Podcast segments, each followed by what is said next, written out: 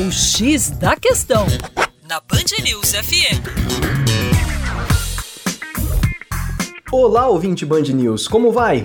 Tudo bem? Com você, o Juninho Lopes, do Terra Negra. A maior termoelétrica do Brasil movida a combustível renovável foi inaugurada em setembro de 2016 em Caieiras, na Grande São Paulo. E nessa termoelétrica, a energia é gerada a partir do combustível metano. Olha que legal!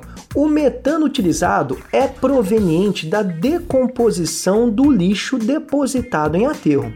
Nesse caso, ele é um biogás, pois é obtido a partir da decomposição de alguns tipos de materiais orgânicos, como resíduos agrícolas, madeira, esterco, restos de animais e também de vegetais. Os aterros sanitários geram muito metano, que é um dos gases que mais intensificam o efeito estufa.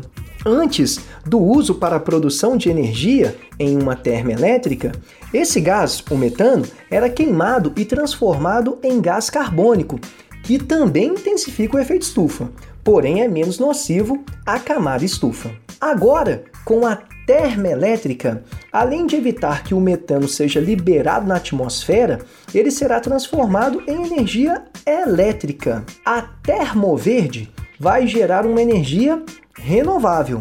E aqui fica a nossa torcida, para que essa ideia se multiplique, já que normalmente onde temos grandes aglomerações populacionais, temos uma grande produção de lixo e grande demanda energética. Tudo se casa. Além disso, parte do problema da gestão de resíduos sólidos em aterros sanitários seria resolvida com a transformação do mesmo em eletricidade. É isso aí. Para mais, dê uma passadinha na nossa página educaçãoforadacaixa.com. Um forte abraço.